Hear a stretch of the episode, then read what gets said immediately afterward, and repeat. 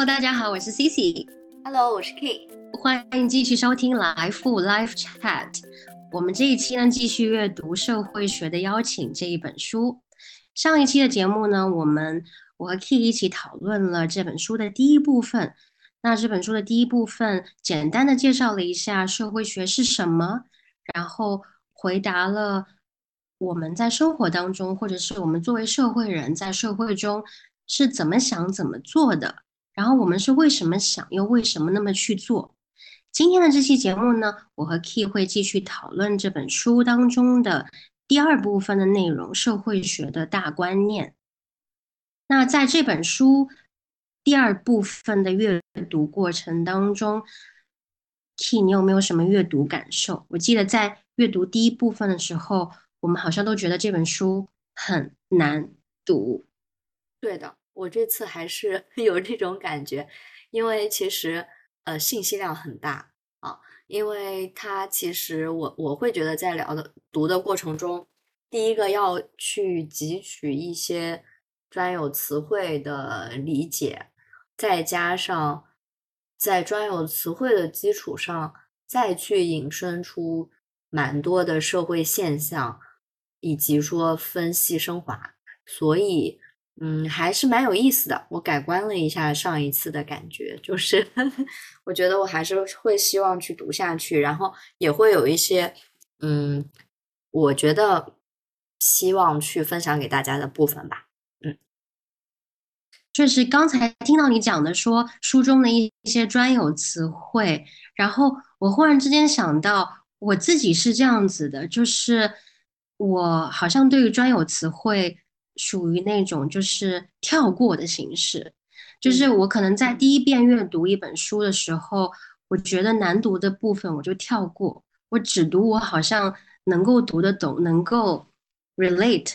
的部分，所以对我来说，一本书好像真的要不只是读一遍，哎，嗯嗯，我们其实也是在不断的提升自我的一些嗯迭代知识的嘛，所以有可能下一次读的时候是一个更加 smart 的我们。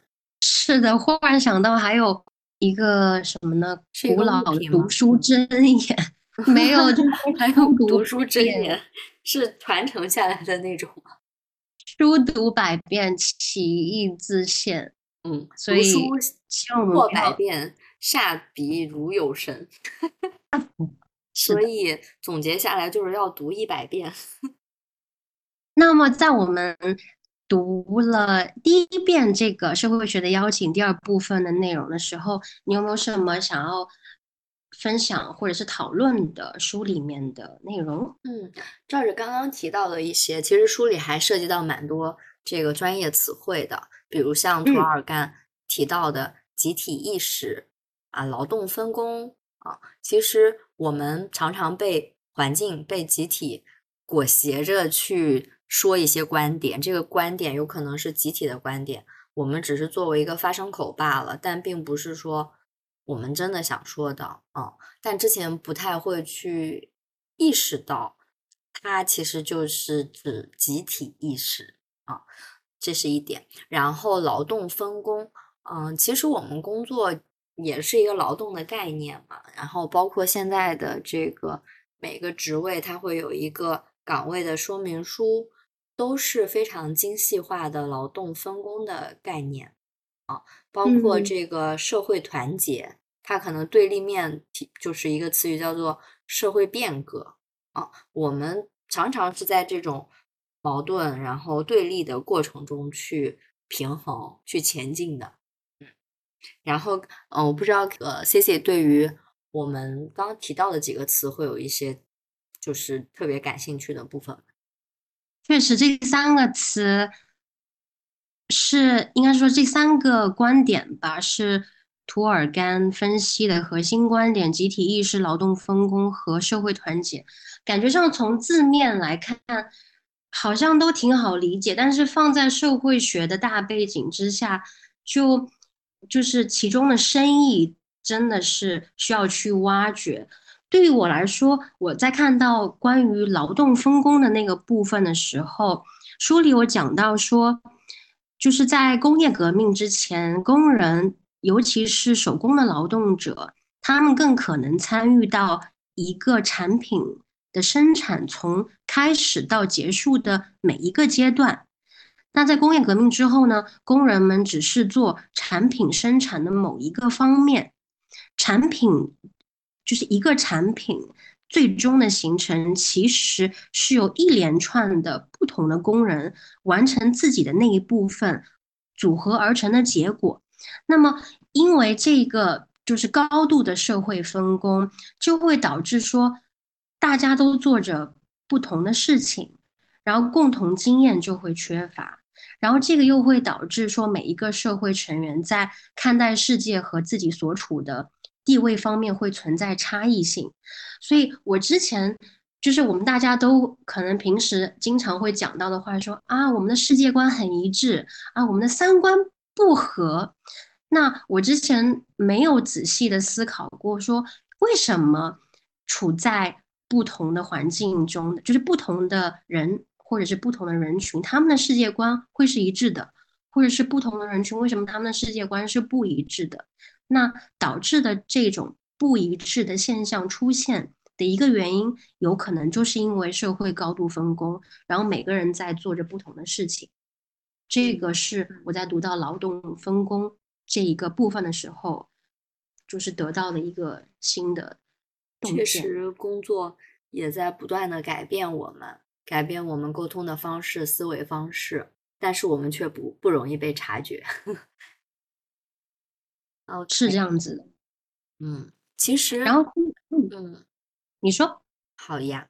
然后我觉得，其实刚刚你也提到社会分工，它会有一些弊端嘛，比如说我们会，嗯，思维不同。然后沟通语言不流畅，这也是现在其实很多公司各个部门跨部门沟通的一个痛点，因为大家更专注于自己的语言，可能对于一个通用的系统来说，沟通成本就会更高。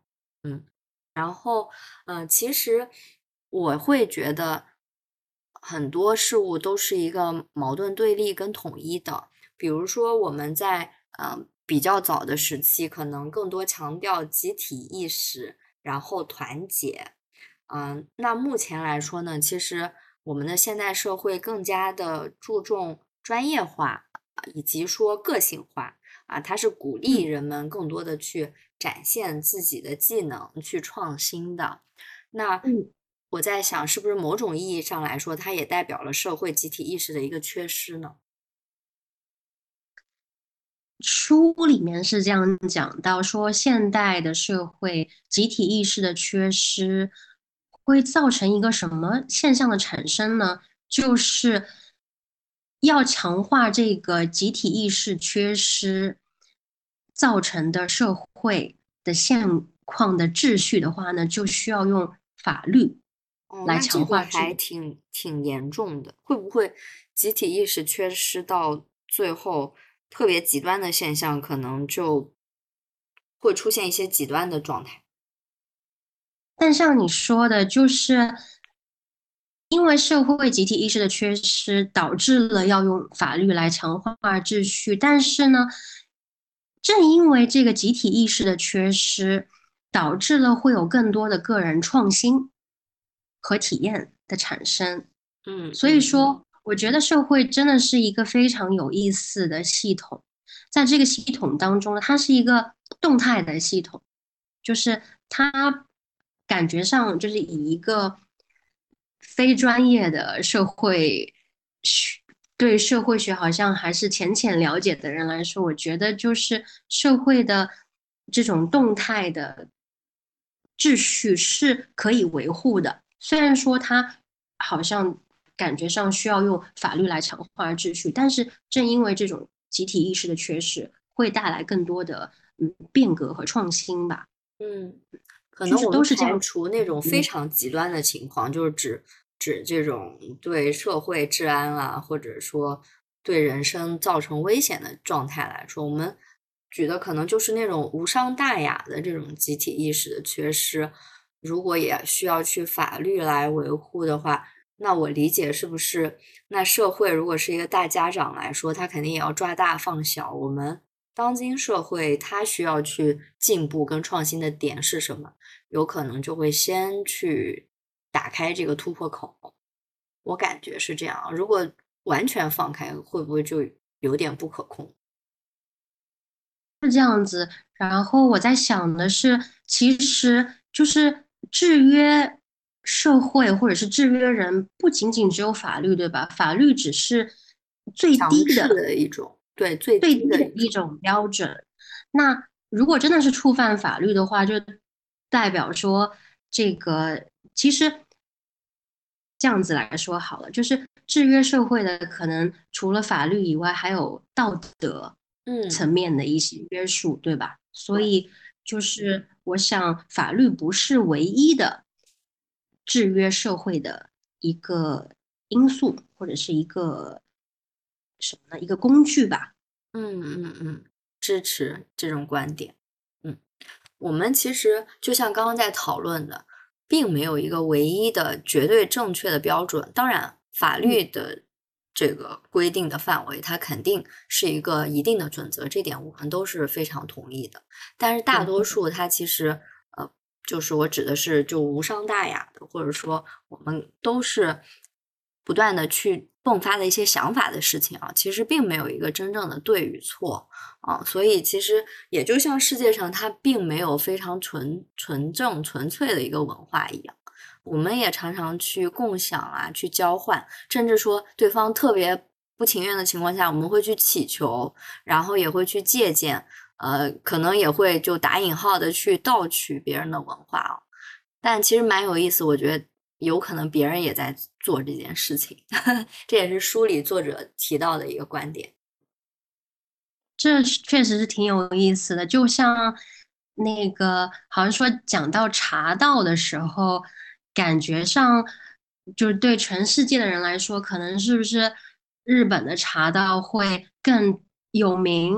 但事实上，茶道到底是从哪里传去日本的呢？然后还有包括一些嗯园林艺术啊什么的，我感觉就是一种文化的交流还有融合吧。嗯。你有没有听过日本有一种，就刚刚提到园林嘛，就就瞎聊一下，就是枯山水的艺术。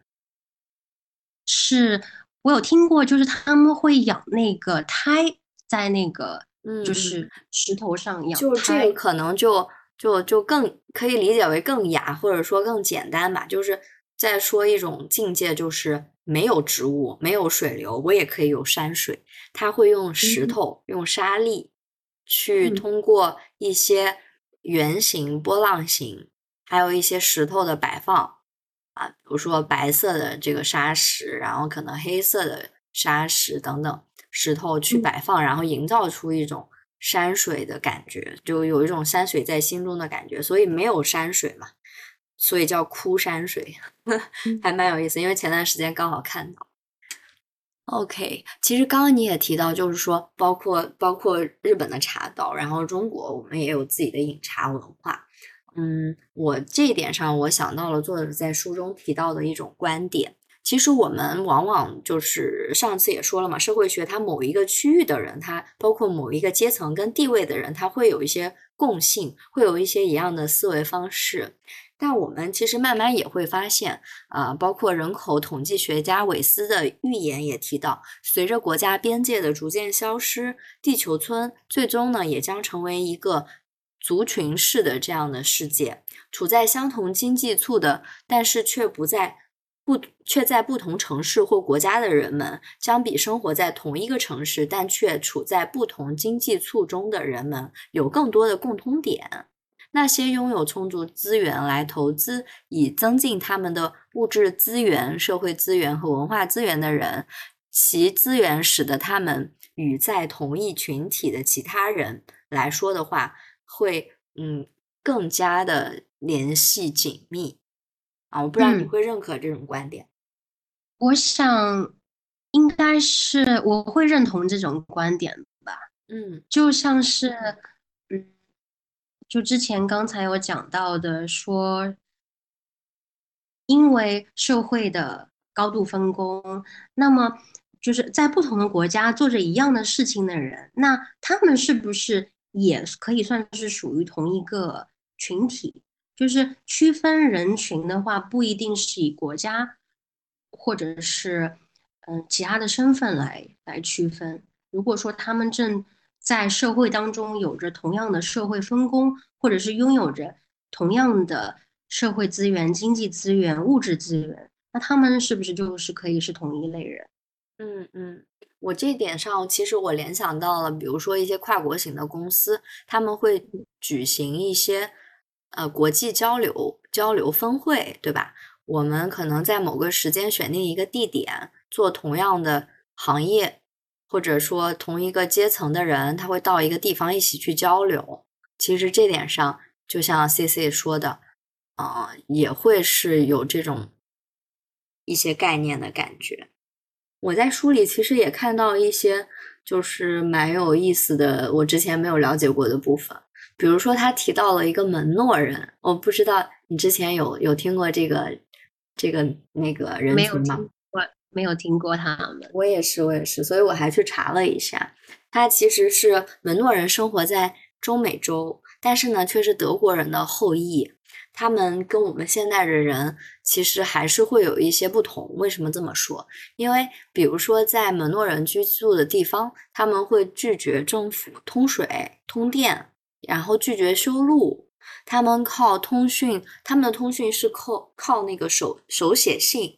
然后照明还是沿用了煤灯，包括其实我看到一些照片啊，记者去采访他们的过程中，他们的门前还是会比较泥泞的土地，他们的出行现在更靠的是马车，然后他们其实呃是很好的农民，但是呢还是保留了原始的这种耕种耕种的方式，不使用任何的现代机器。其实这点上，很多人会有一个疑惑，这是为什么呢？啊，其实这个跟他们的信仰会有一些关系，因为他们的信仰是尽可能的生活在上帝最初创造的世界里，他们觉得这是通往这个门诺人人群聚集的道路呢，不适合汽车通行，适合马车。甚至于当时记者去采访他们的时候，女主人非常自豪地告诉他，家里所有的日用品几乎都是自己手工做的，大到房子、家具，小到小朋友的衣服、书包，包括自己这个种的食物。然后他们喝的是山泉水，他们是通过控制自己的欲望，然后找到与这个星球以及。星球上其他生物和谐共处的生活方式，并且这一坚持就是几百年。我觉得就是我看了之后有一种 amazing 的那种感觉，就是就是好像就是觉得，嗯，好像能理解到他们在这样的一个这个社会中跟大家如此与众不同，但是却能够仍然坚持的一种来自心灵的强大的力量。那我在想，是从社会角，从社会学的角度啊来看的话，会不会是就是社会学有一个理论是说，我们的意识和想法决定我们的行为是什么，对吧？那他们可能是首先有了信仰，然后因为他们的信仰导致说他们会认可去做这件事情。但是我其实还挺好奇的，就是在他们这一群人当中，会不会有这么一两个很叛逆的小孩儿？然后他们也是要用 iPhone 的，他们也是要那个用 iPad 看视频的。嗯嗯嗯，我觉得会有，因为就是类比嘛，可能他们其中嗯也会存在这个保守派跟变革派。人类的发展跟繁衍终究会延续这样的一种变化嘛？有可能他们会走出来，然后让别人更多的去了解他们。那另一方面，其实我在查阅这些资料的时候，有可能资料资料它也会有一个滞后的效应嘛，所以我也不是特别确认我们提到的这个门诺族，他现在还是不是呃大多数人还沿用这样的方式。但有一条，我感觉上是我们还是有这样子的所谓的集体意识的，就是门诺人他们在地球上找到和其他生物和谐相处的生活方式。我觉得这个应该是，就所有的生活在地球上的人，社会人都可能应该要去思考的问题。是的，包括刚刚说的，我们可能会，嗯。现在也会有一些机器人的概念，包括也会有一些 AI，它是存在于虚拟世界的。我我我在想，会不会有一天它也会变成一个啊这样的种族的存在的记录？这也也都是尚未可知的。希望他们可以有这样子的，就是一个什么呢？可以跟我们达成共识，就是我们要和谐的 相对，希望他们也希望跟我们和谐相处。对，嗯，我看到这个门诺人，就是你有分享的资料里面还挺有意思的，就是说门诺人他们在控制欲望，给心灵减负，感觉这都是现在的我们好像时时刻刻在面临的一个话题。对，就是做到很难，因为。呃，我们就不断的在被工作呀，被这个赚钱，对吧？然后以及说一些突发事件去裹挟着往前走，就时间过得特别快，然后但是时间却被分散掉。就我们之前也提到过碎片化的时间，对吗？就是碎片化的时间，你是呃把它填满，还是说你去放空？你怎么去给心灵减负？而且是在你必须要完成这些事件的基础上，所以也会理解到每个目前的社会人还是会存在一些嗯不易的方式的。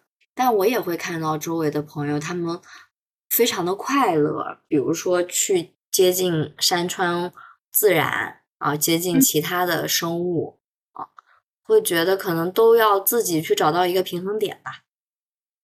是，而且。在想的是，就是如果说我们的终极目标是快乐，那接触山川河流可以给到我们快乐的话，为什么我们要就是拼命的工作，然后就是要经过这个工作赚钱的这一步，然后再去接触山川河流，都会有一个概念嘛，就是先要生存才有生活。那可能很多人他会需要去赚钱，对吧？通俗的一点就是拿工资赚钱，然后去去去滋养自己、滋养家人，然后慢慢的积累，也可能没有时间，对吧？对。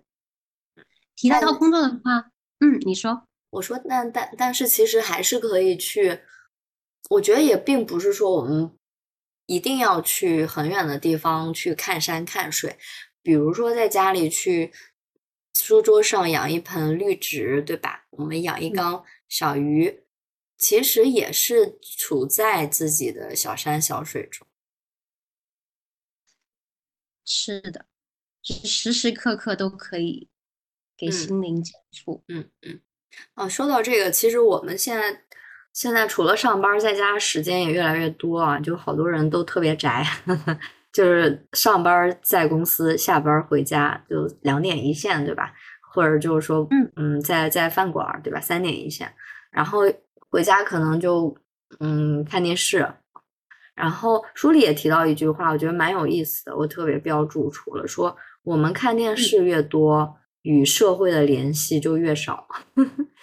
但但这句话。就我想跟 C C 来讨论一下，因为其实电视里它也会放一些社会新闻，然后也会放一些这个哪边又发生了什么有趣的事儿，对吧？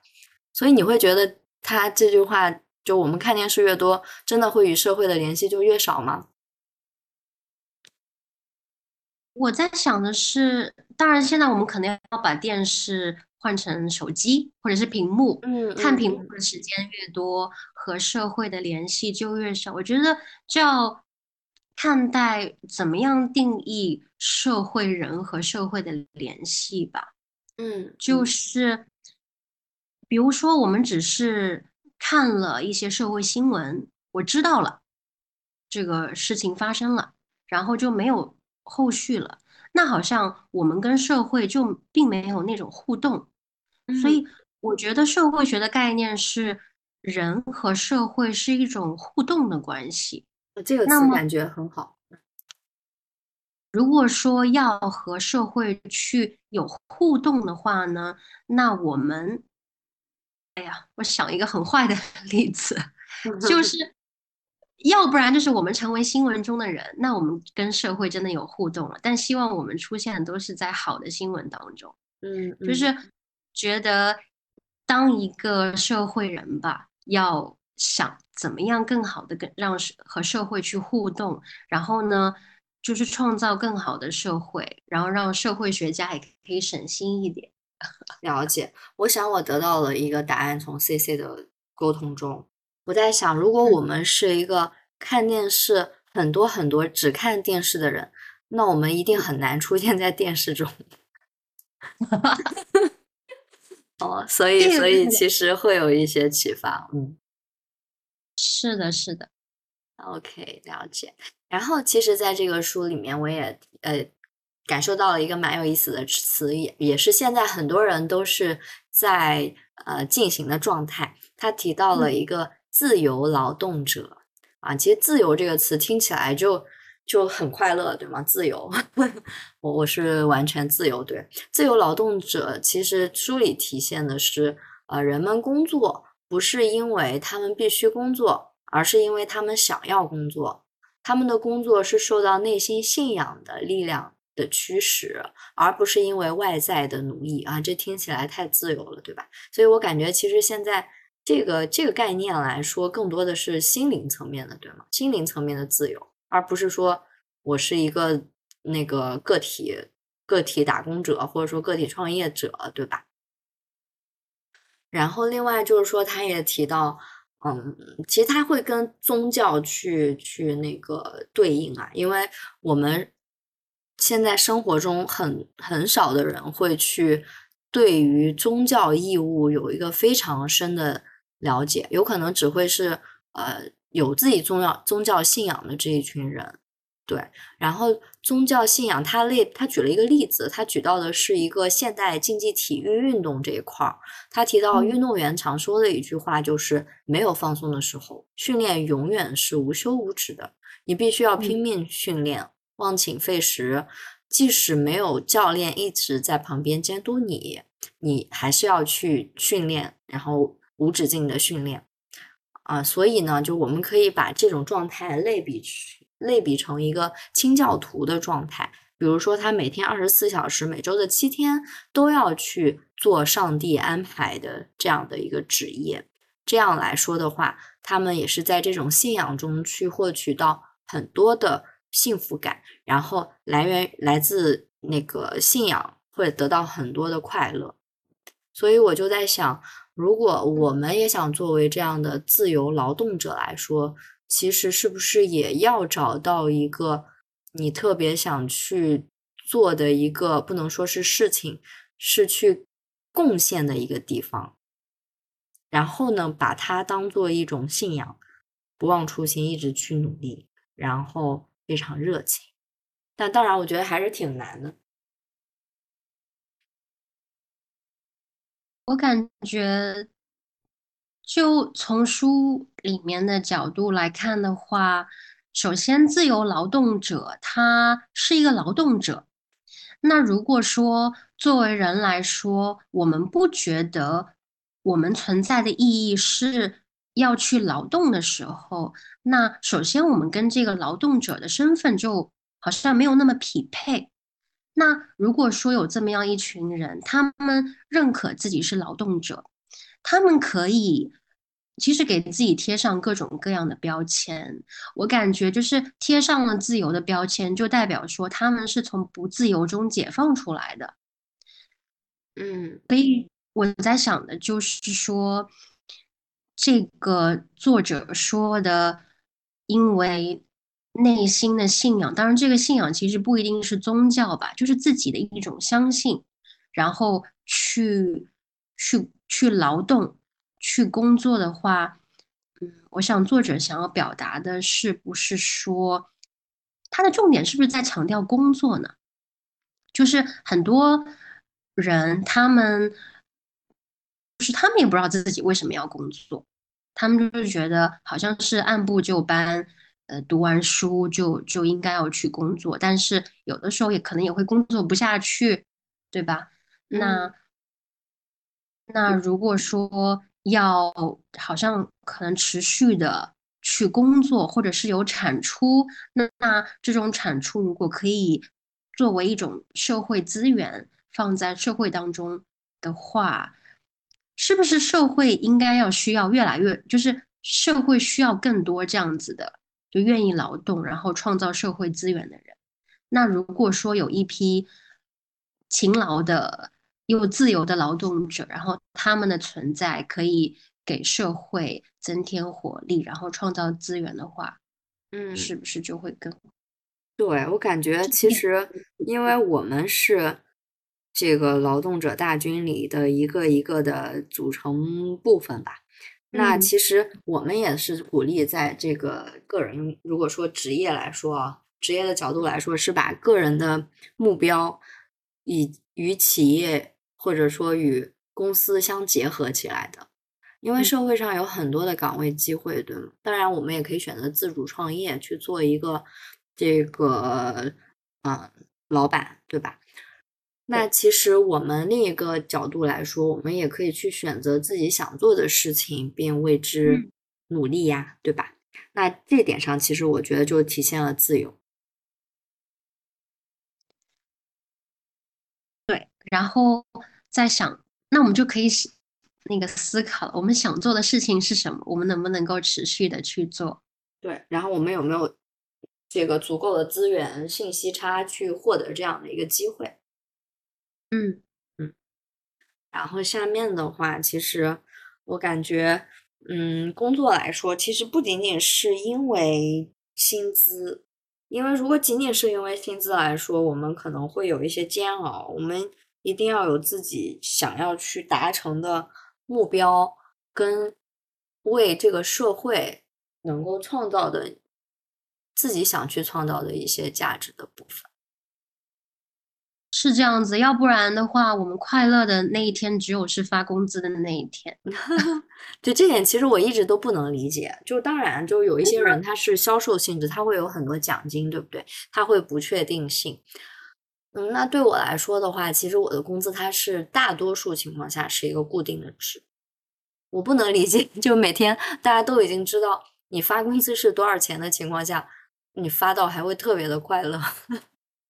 我觉得我是平淡如水的，哇，那我觉得你是不是属于那一种就是物欲比较低的人？因为我我老是在想的是，我今天发工资，我立刻就要买一个什么东西，所以，我可能是恩格尔系数比较高的人。我今天发工资，我立刻要吃一个什么东西，就是怎么说呢？对于工资，就是。确实，对于那个数字，好像确实没有什么感觉，但只是说，好像换成东西就不一样了。对，钱并没有那个用掉，它只是换了一种形式在陪伴。所以，其实生活还是很有盼头的。我们就在交换，交换成自己喜欢的物品。但是如果真的这样想的话，我倒觉得也有点伤感的，就是，嗯，如果我们。努力的工作只是为了要换取我们想要的一些，就是物质的东西的话，也不仅是物质呀，我们也可以去用我们的工资去买一张门票，然后去看各种展览，去听各种话剧，甚至就是说我们可以去听一场讲座，对不对？这样想，其实会不会觉得还是会很多元，有很多可能性？不要只把它换成是那个看的就触摸得到的很物质性的东西，嗯，或者它至少会给你带来欢愉快乐，就是值得的。是的，所以所以还是回到工作的这个话题，需要需要需要需要我们需要努力的工作嘛？因为书里面还有一点，当然他没有讲努力工作这个概念啊，他只是说。就是如果说财富是一个人工作的目的的话，那当这个人获得了一定的财富，他们就会停止工作的。所以，如果说这样子，是不是就代表工作只是获得财富的一种手段？嗯，我觉得他想表达的恰恰就是相反的，因为这点上来说，如果从自自由那个工作者的角度来说，就是因为他是一个自由工作者，他所做的事情是来源于他的信仰，然后同时他获得了他的薪水，对吗？但是薪水其实是他的目的之一，但不是他全部的目的，所以哪怕他获得了足够的薪资。他还是会去继续的做自己目标想做的，包括信仰的事情。然后，如果说他仅仅是为了财富，那么有可能他达到自己的财富目标之后，他就不会再继续工作了。那其实严格意义上来说，并不是作者提到的自由工作者的概念。然后，我是觉得这句话怎么理解呢？工作它会分很多种，我们可能找到的第一种是。我们并不是很想做，但是它会有，嗯，就是财富这种工作。那如果说我需要这个财富，或者说财富就是我的目的，我们可能会做到财富足够的时候就会停止。那停止之后，有可能他就会想再去做他信仰的东西，但并不是说停止工作就停止他的人生了，不是吗？嗯就是不同的。根据不同的工作种类，还会有不同的区分。对对，我觉得最重要的其实就是来源于他自己心里他的信仰是什么，他有没有完成构建他的信仰。啊，是这样子。对，这个信仰其实是泛义上的信仰，并不指的是他的宗教信仰，是指他对于自己这个价值体系的目标。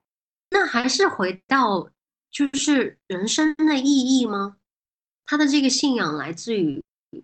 我觉得不一定是人生的意义，人生的意义会比较空，它更多的是，也可能会有点宽泛，它有可能是，也可能是他个体的我的呃那个 key 的人生意义是什么？那这个人生意义，它虽然可能会微调，但它一定是贯穿我从出生到我死亡整个周期我的人生的意义的。但是呢，我的这个信仰是指我在，比如说我今年，或者说我五年内，我想要达成的，我去作为信仰追求的一个事件。我也可能在这三年里面、五年里面，我同时拥有很多个这个相关的信仰。我整个人生，我也可能是我这三年我就是一个信仰。所以其实我会理解为这种这种就是自由工作者的工作的信仰是指。他在这段周期里想要去给社会做的贡献的事情，或者说他能实现自己自我价值的事件，但人生意义是一个是一个很宏大的一个主题升华的事件。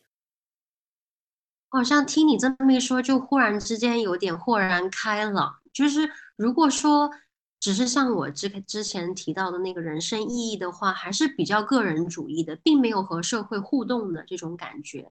那就就是就好像人是独立于社会之外的，但事实上人和社会都是共同存在和发展的，所以嗯，现在好像有点明白了，嗯，就是我们如果说完全脱离社会去构建自己的意义化，我觉得会受到的一些干扰因素比较多。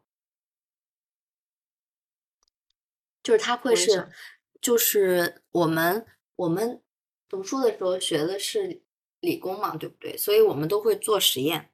我感觉，如果是脱离社会去谈 人生信仰，你就像一个完美的培养皿的模式，就是理想状态 上是这个样子，但事实对，有可能你养着养着，它又长出了一个别的菌，在社会的大 染缸下。会是这样子的，所以说就这是动态的，然后而且有一点好像感觉是，是真的不知道会发生什么，对，是但？其实这一点上，有的人会恐惧，有的人会觉得有趣，就是因为不知道会发生什么，你每天都会有一些诶，好像不一样的小惊喜，也可能是一些非常忧伤的挫折。但其实我。还蛮坚信一句话的，就是有时候特别累的时候，特别不能理解的时候，嗯，有一句话我觉得蛮有意思的，就是说一切都会过去的。因为我觉得它绝对正确，虽然我很少用“绝对”这个词，我真的觉得一切都会过去的。是呢，嗯，我听起来感觉好像也是在一个，就是就属于安慰人的话。因为如果说是一个超级开心的事件，就希望听到的是，呃，时光是会静止的，你就永远活在那个就是开心，好像享受当下的那个状况，是吧？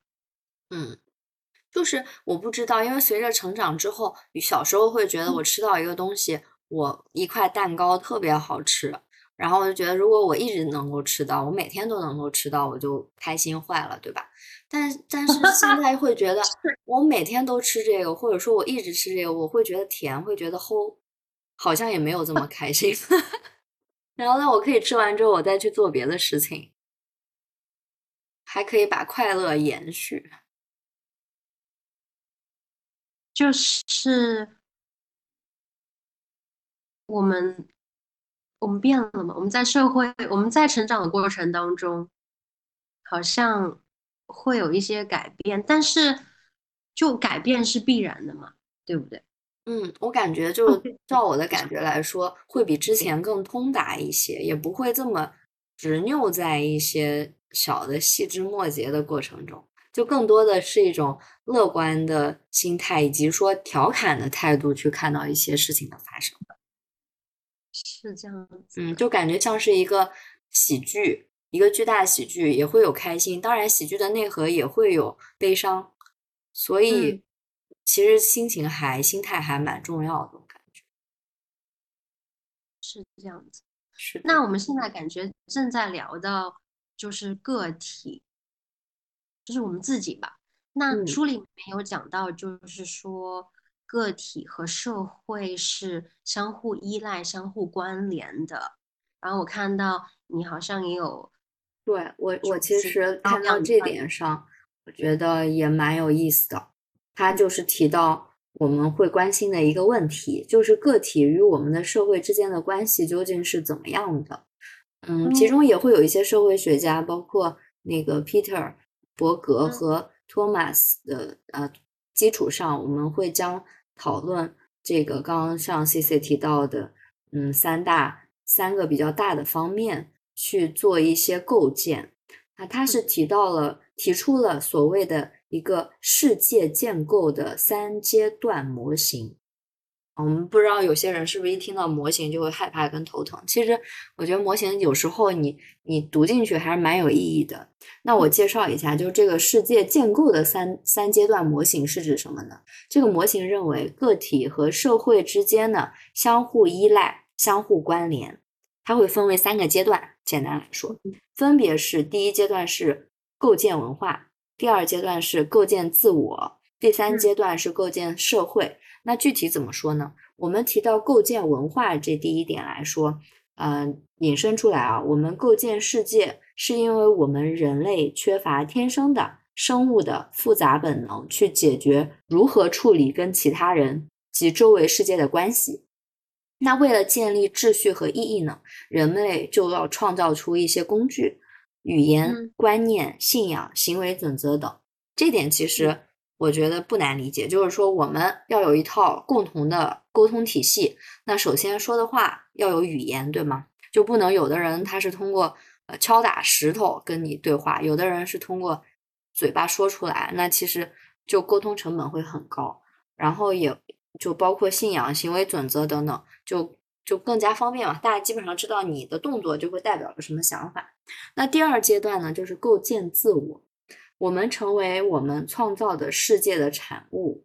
每次我们进入一个新的社会世界，比如说出生，或者说我们随着这个不断的求学，升入大学，为什么提到大学这一点，因为其实初中、高中你更多在家庭里，可能更多自我的意志来说会相对少一些。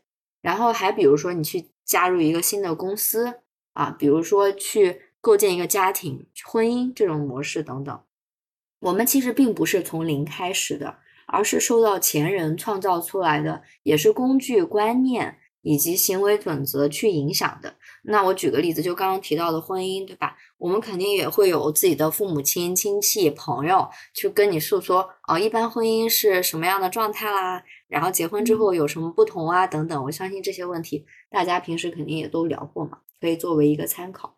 那通过与他人的一些互动，我们呢其实是可以跟他人分享彼此的观念和经历，从中学习到如何进行思考和行动。啊，总而言之呢，我们是被我们构建出来的特定文化给束缚着的，也就理解为是身在其中的。那到了三阶段的第一、第三个阶段，构建社会，那介于前两个阶段，就构建文化、构建自我之间的是社会的构建。在这一构建中呢，我们分享我们与他人共同创造的文化。这种文化一经分享，作为个体的我们就失去了对它的控制，它再也不是我能控制的东西，而是存在于我们之间，作为我们共共识的结果。它看起来比较坚实、真实或者自然，尽管最初是我们创造出来的。想到它的一种方式，就是认为它变成了一种环境、一种社会世界，或是一种我们生活中的结构。最终，我们会认为它本来就是存在的。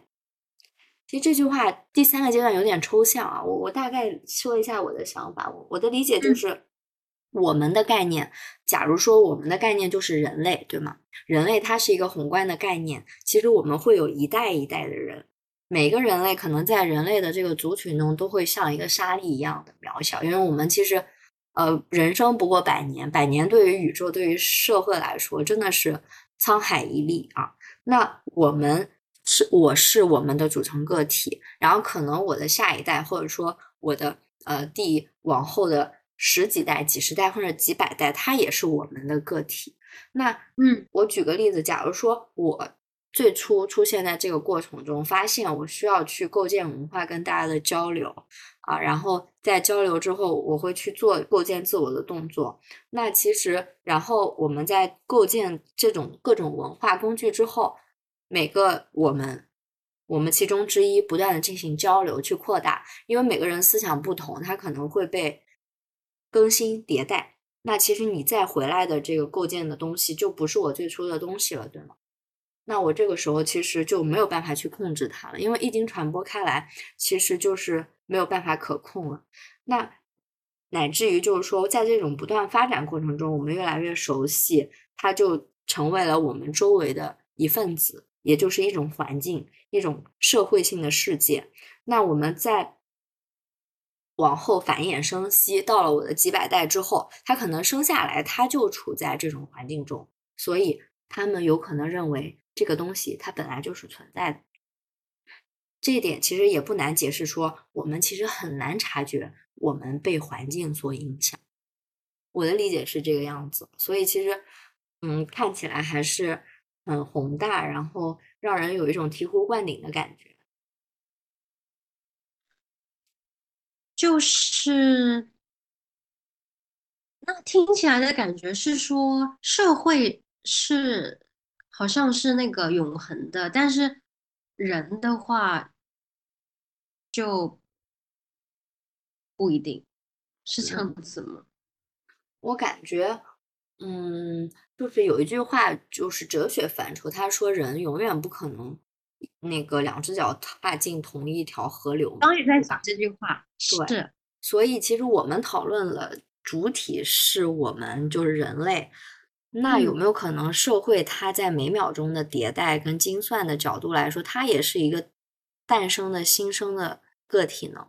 只不过就是说，它在我们现在目前的视角来说，它是一个无形的状态，它并不是一个拟人化或者说是人形的模式。也可能它会有自己的思考，也可能它是一种生物，但是。我觉得这个好高维，我暂时没有听到，或者说我我还没有能 get 到这个观点。但我能想到的就是，我觉得它也是在时刻去更新迭代跟诞生的，是这样子的。然后我觉得我好好像忽然可以回答我刚才的问题，就是应该是说人和社会就是相互依赖、相互生存的，就只要有人就会有社会。有社会的话，就会有人，然后他们之间的互动关系会让人和社会的这种关系持续持续的发展。嗯嗯，我们也是不断的在被影响，影响他被影响，然后再反过来去反作用于我们。对，嗯，所以其实我们现在提到了一个那个人形。人格学说来说，有的是 E 人，有的是 I 人，但其实无论怎么样，就算是一个大 E 啊大 I，也不可能完全没有没有这样的互动跟交流。所以我觉得社恐是一种选择工具，就是说，在我不想去跟某人去社交的过程中，我可能就是 I 人。那我看到一些感兴趣的点。我也可能是一个 E 人，是这样子，而且我会觉得，我们就应该很骄傲的，就是去 own 我们的，就是贴上标签的 E 或者是 I，我是 I，那我 你是 I 吗？就假设了，作为 I，我打一个问号。如果我是 E 的话，那我也是作为 E 骄傲的。对，其实甚至于，其实我们之前说的那种性格色彩学说，它也会有一个特定的情形，比如说我正常情况下是什么样，我抗压情况下我变成什么样，对吧？或者说我特别完美，完全不受外界波动的，或者很少去受外界波动影响下是一个什么样的情绪？不知道以后会不会这种十六型人格也会变成这样？而且说到我们和社会的这种互动关系的话，那既然我们和社会互动着，很有可能在这个互动的过程当中，我们的个性也是会改变的，对吧？是的，是的，所以要多做测试，常常测试。希望我们和社会可以互相成就，然后我们好好的理解我们生活的世界，好好理解社会，然后也希望社会。就是可以保持它的活力，对，我们也也将不断的去，嗯，寻找更新我们的个人的人生意义，然后去探寻每阶段的一个自由工作者的信仰。是的，刚好这本书的第三部分呢，是讲的是叫做我们生活的世界，它有提到了。教育啊，连接的纽带啊，然后包括信仰，我想这个可能不仅限于宗教信仰，所以还是很期待第三部分的书可以给我们带来什么新的对于社会还有社会学的理解。是的，是的，我相信在下周三我们会继续相见，然后也是非常感谢大家的这期的陪伴。没错，那我们就下周三再见，拜拜，拜拜。Thank you.